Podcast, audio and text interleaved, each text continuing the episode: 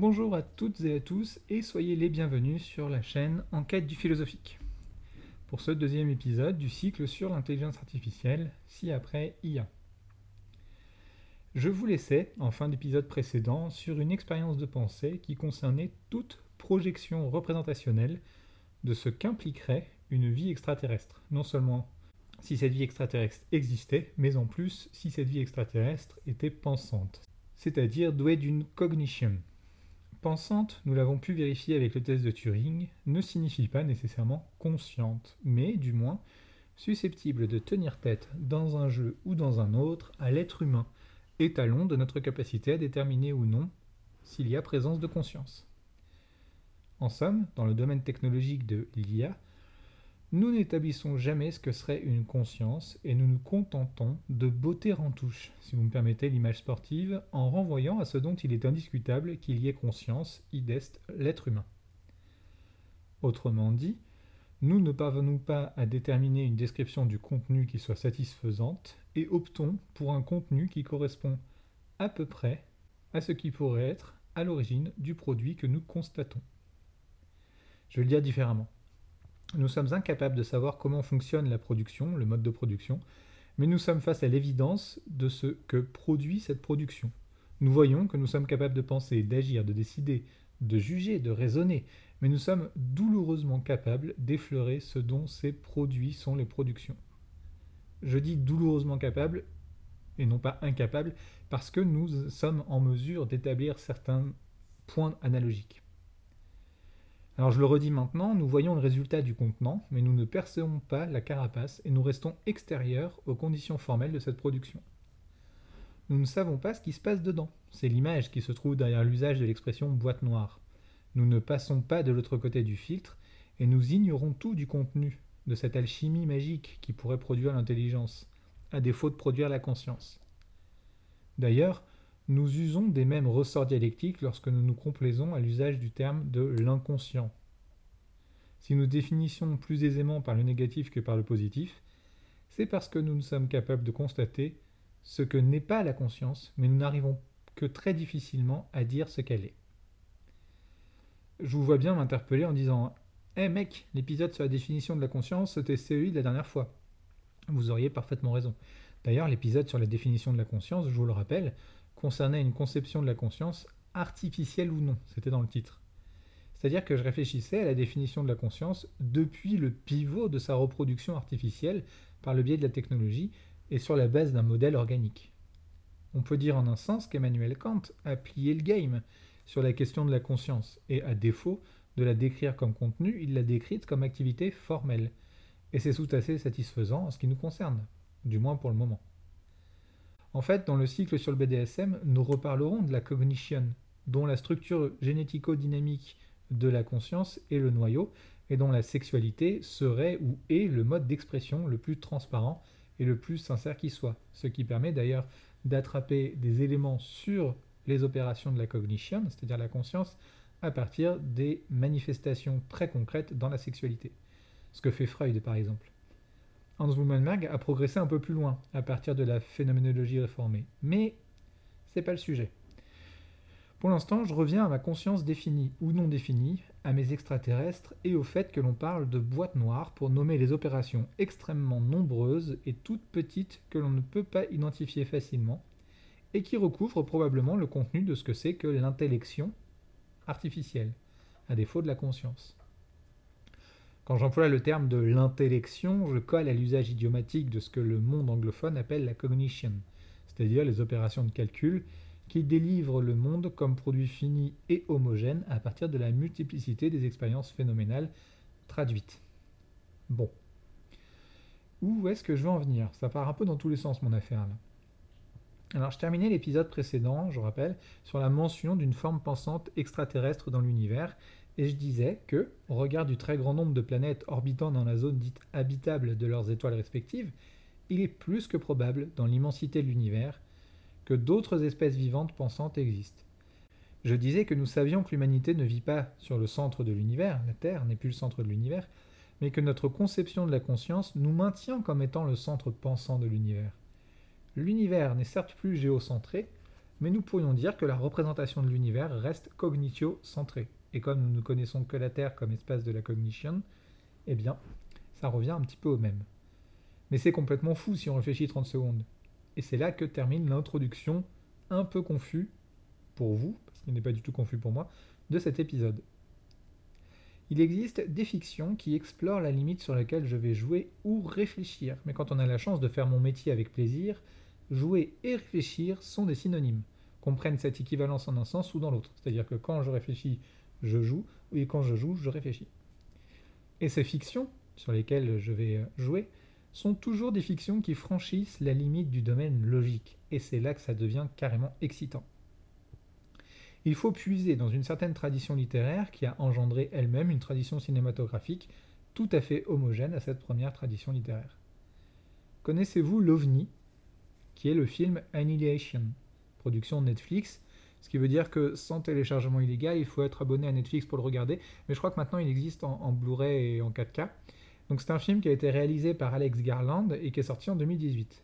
Là où les choses deviennent franchement juteuses, c'est de comprendre que Alex Garland est déjà le réalisateur derrière la caméra dans Ex Machina, le film qui propose une interprétation horrifique psychologique du test de Turing.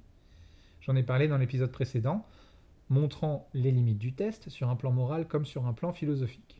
Si vous avez regardé ce film depuis la semaine dernière, puisque vous aurez été interloqué par euh, mon invitation et vous, vous serez précipité pour le regarder, euh, vous saurez de quoi je parle. Ex Machina en 2014, Annihilation en 2018. Le monde des rêves de Alex Garland doit être assez fou à interpréter. Dans Ex Machina, donc, un génial inventeur, type CEO façon Google ou autre, incarné par Oscar Isaac, donc déjà ça commence très bien, a besoin de quelqu'un pour tester son IA qu'il veut forte. Si elle passe avec succès le test de Turing, alors il a réussi, et si elle échoue, il l'a détruit. C'est donc un jeu de labyrinthe psychologique, un véritable duel jouant sur l'émotivité, l'érotisme, la démonstration logique, qui va donc s'engager entre le testeur, un employé de l'entreprise du CEO désigné pour l'occasion, qui est incarné par Domhnall Gleeson, l'acteur qui joue Bill Weasley dans les Harry Potter, et l'IA, qui s'appelle incidemment Ava. Elle rappelle le Eve du film Autrement moins anxiogène qui est au lit de Disney, sorti en 2008 et réalisé par Andrew Stanton. Alors le film finit très mal pour les humains, je ne spoil pas pour celles que la suite intéresse. Il n'existe pas à ce jour, en tout cas pas à ma connaissance, d'incarnation plus parfaite, à la fois du test de Turing, mais à la fois aussi de ses limites, de ses biais et de l'usage pervers que l'on pourrait en faire. C'est presque la démonstration de ce que serait une IA forte sans les lois de la robotique, c'est-à-dire sans les impératifs catégoriques kantiens, et qui en même temps reproduit ce qu'elle a subi. Une IA forte qui ne soit pas non plus tournée vers la destruction systématique à la Skynet, bien sûr, mais alors là c'est un autre sujet sur lequel je reviendrai dans le prochain épisode. Dans ce film, alors je suis toujours sur Ex Machina, l'IA forte, Ava, interagit avec un père et elle va tout mettre en place pour que Caleb, donc l'employé qui va devoir faire passer le test de Turing, ressente qu'il est face à un alter ego, une comme lui. Donc en fait, c'est vraiment, elle va essayer de piéger, en vertu du test de Turing, elle va essayer de piéger son interlocuteur. C'est une espèce de gigantesque partie de Go perverse et violente qui se joue dans la psychologie entre les deux personnages. Donc Caleb comprend, mais trop tard, qu'elle était son antagoniste et non pas son allié. Enfin, c'est pas aussi simple. Mais ça, je laisse celles que ça intéresse le découvrir. Bon, c'est terrible parce que moi je peux pas aller plus loin, sinon je vais gâcher le film. Bon, mais tout ça est identifiable. Je veux dire, on a des intelligences opposables qui se confondent sur le terrain de la logique et qui déterminent si oui ou non le test de Turing est un succès. C'est une partie d'échec, flippante, d'accord, mais qui ne franchit pas la limite du concevable.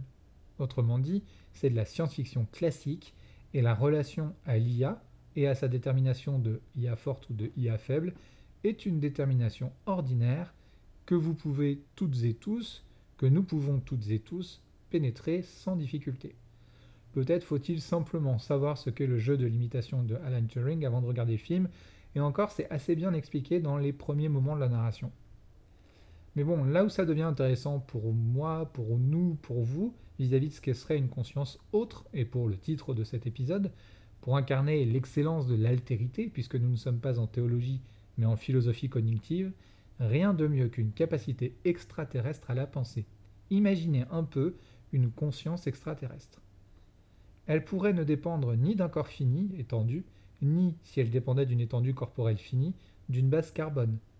Quelle forme aurait une rationalité ne dépendant pas de constituants carbonés, par exemple euh, de, composantes à base de sulfure Je prends cet exemple, mais euh, tout, tout le tableau périodique est à notre disposition.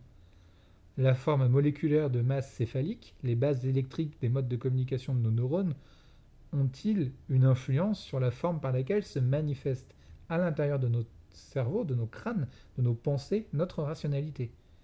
Notre façon de penser dépend-elle pour tout ou, pour partie des éléments chimiques qui sont à l'origine de, de sa structure mécanique Les neurosciences travaillent à répondre à ces questions, mais la philosophie et l'imagination peuvent tout aussi bien pointer des directions, comme Vénus nous permettrait de savoir où nous diriger quand nous embarquerions vers le large de la pensée. Euh, Vénus, il faut, c'est la déesse de l'amour, hein. je dis ça en passant. Donc de l'érotisme aussi. Je reviens à, mon épisode.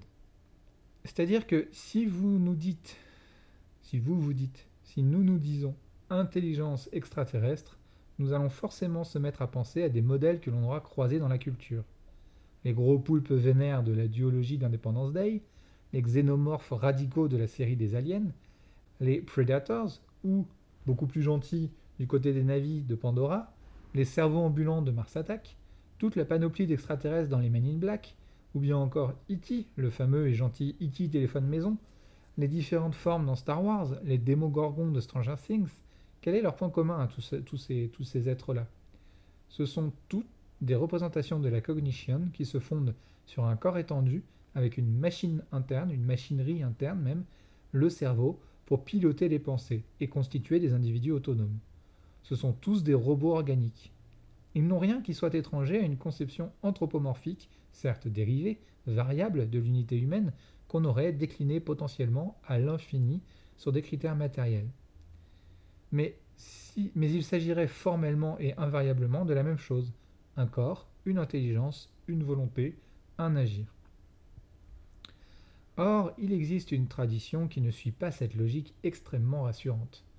Même dans l'horrifique, ça reste rassurant. Pourquoi est-ce que je dis c'est rassurant? Parce que nous avons une, identification claire que nous allons apprendre à faire pendant les premiers temps où la narration se confronte à cette nouveauté, et notre capacité déductive va peu à peu coloniser les codes de l'appréhension de cette altérité exotique, qui est une altérité, certes, mais qui renvoie à un noyau connu et qui part de soi. C'est rassurant parce que l'imagination est tenue en laisse dans le cadre restreint d'une identification qui part de soi.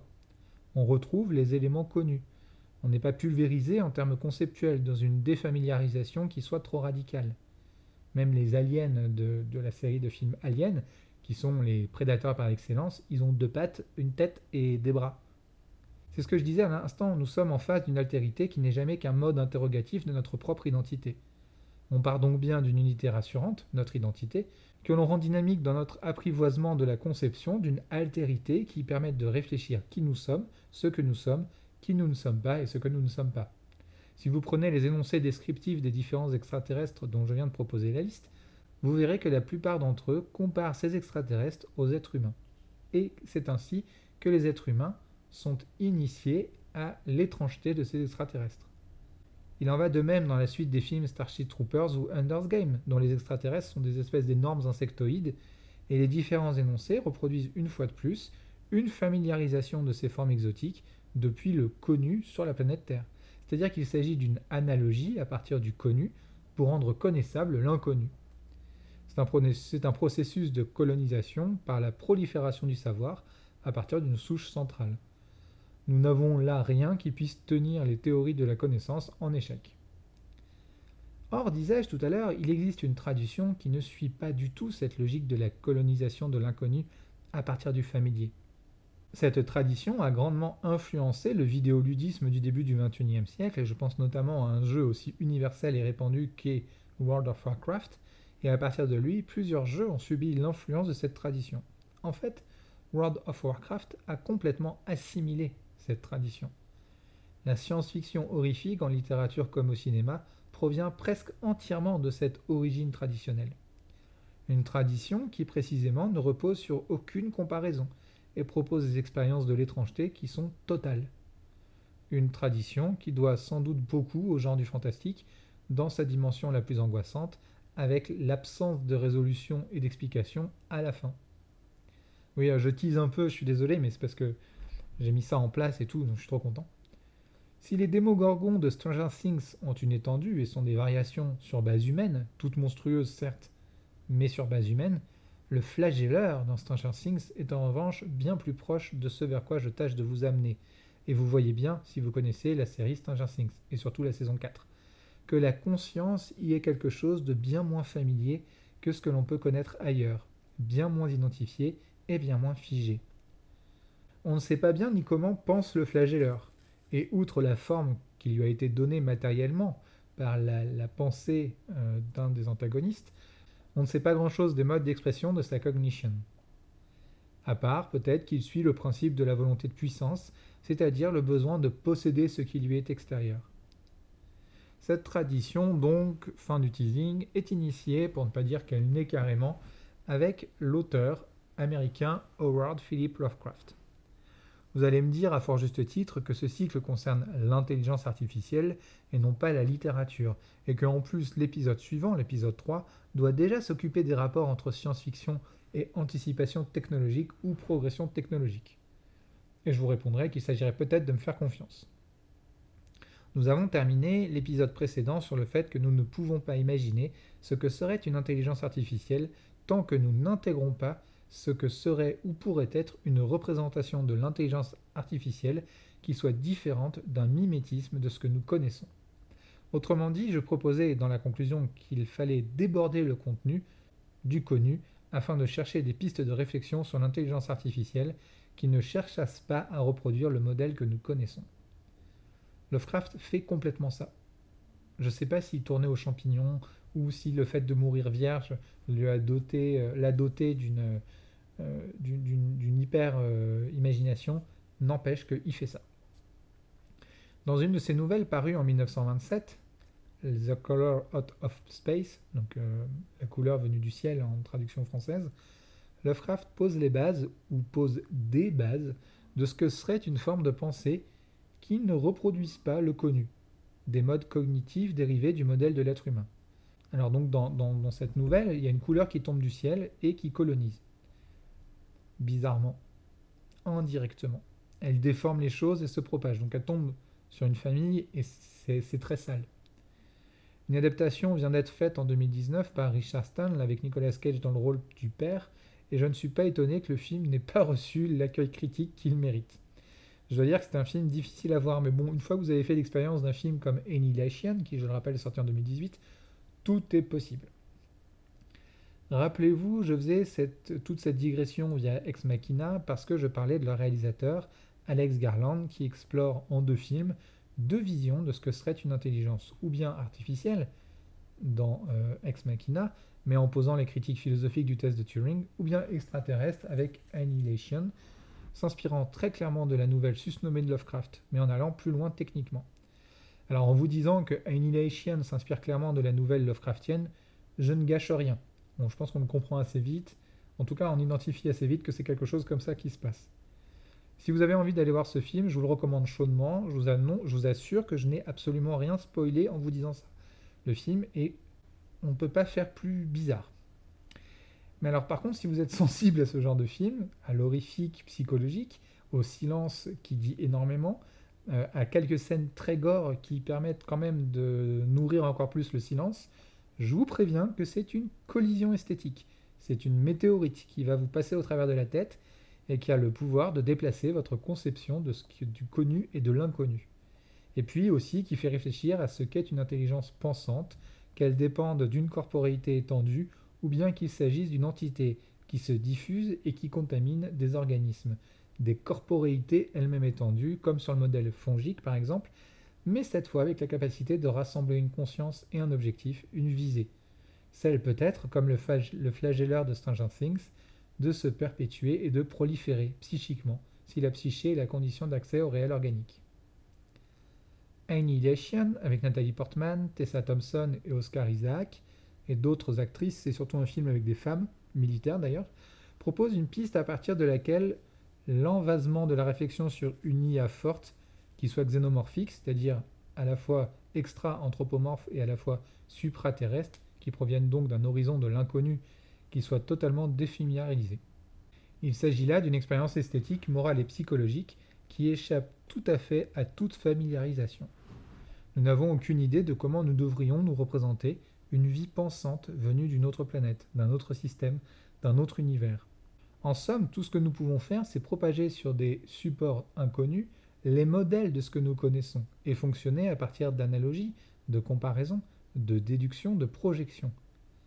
Mais un objet qui serait totalement singulier, totalement extérieur à toute expérience que nous pourrions en avoir fait, demeurerait longtemps inaccessible.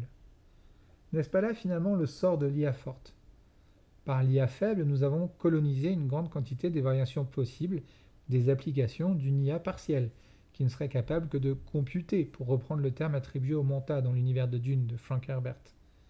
Dans cet univers, alors technologiquement tout puissant, une guerre intergalactique a opposé les IA aux êtres humains, dix mille ans avant euh, l'épisode euh, qui nous fait euh, connaître Paul Atreides, et le Bene Gesserit, un ordre féminin de manipulation politique et génétique, par la reproduction, a sauvé l'humanité, de sorte que les IA ont été vaincus.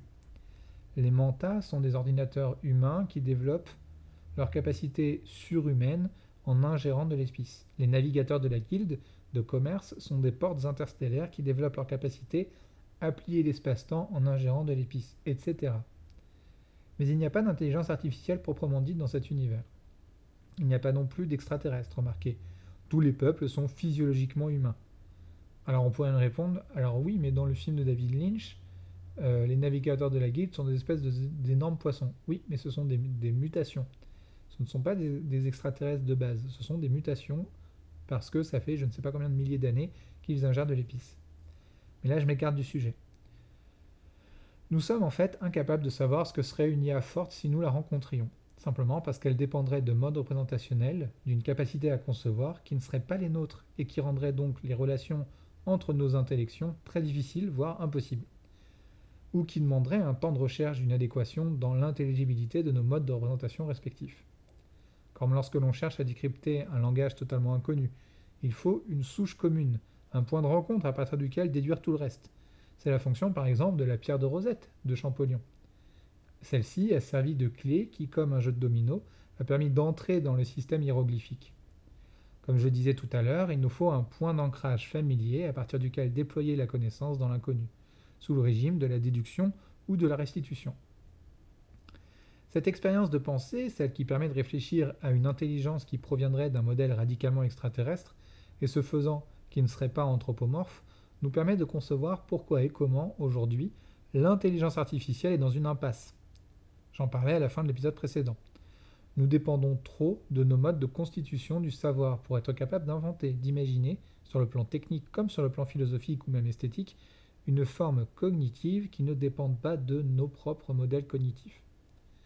Dans le premier épisode et dans l'entête du cycle, je disais que les ordinateurs à réseau de neurones, les ordinateurs quantiques, le deep learning, allaient probablement permettre d'enjamber ce problème méthodologique, car ce n'est au fond qu'un problème de méthode, celui d'une incapacité à nous représenter le monde autrement que comme nous nous le représentons déjà.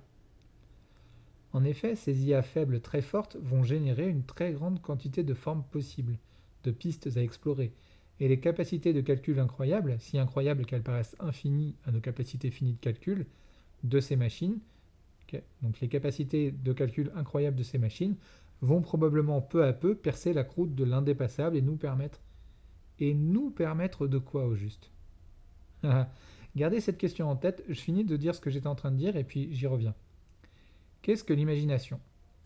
Je ne pose pas la question d'un point de vue formel ou philosophique, puisque c'est le sens de mes travaux de recherche et ça fait euh, trois ans que je travaille à ça et j'espère pouvoir encore travailler longtemps là-dessus. Enfin, longtemps, au moins, au moins deux ans. Alors disons, à quoi ressembleraient les effets de l'imagination? Si on regarde bien, on a l'impression que l'imagination part dans tous les sens. Elle s'affranchit de connecteurs logiques à partir des énoncés dont elle dérive, comme dans la poésie qui, par exemple, produit du sens à partir d'écarts logiques entre les termes, et reconstruit une logique inattendue. La poésie produit un sens périphérique à l'usage ordinaire. L'activité poétique surcharge de sens des termes qui n'en ont pas forcément autant. Elle fonctionne donc par association et par superposition de possibilités inattendues.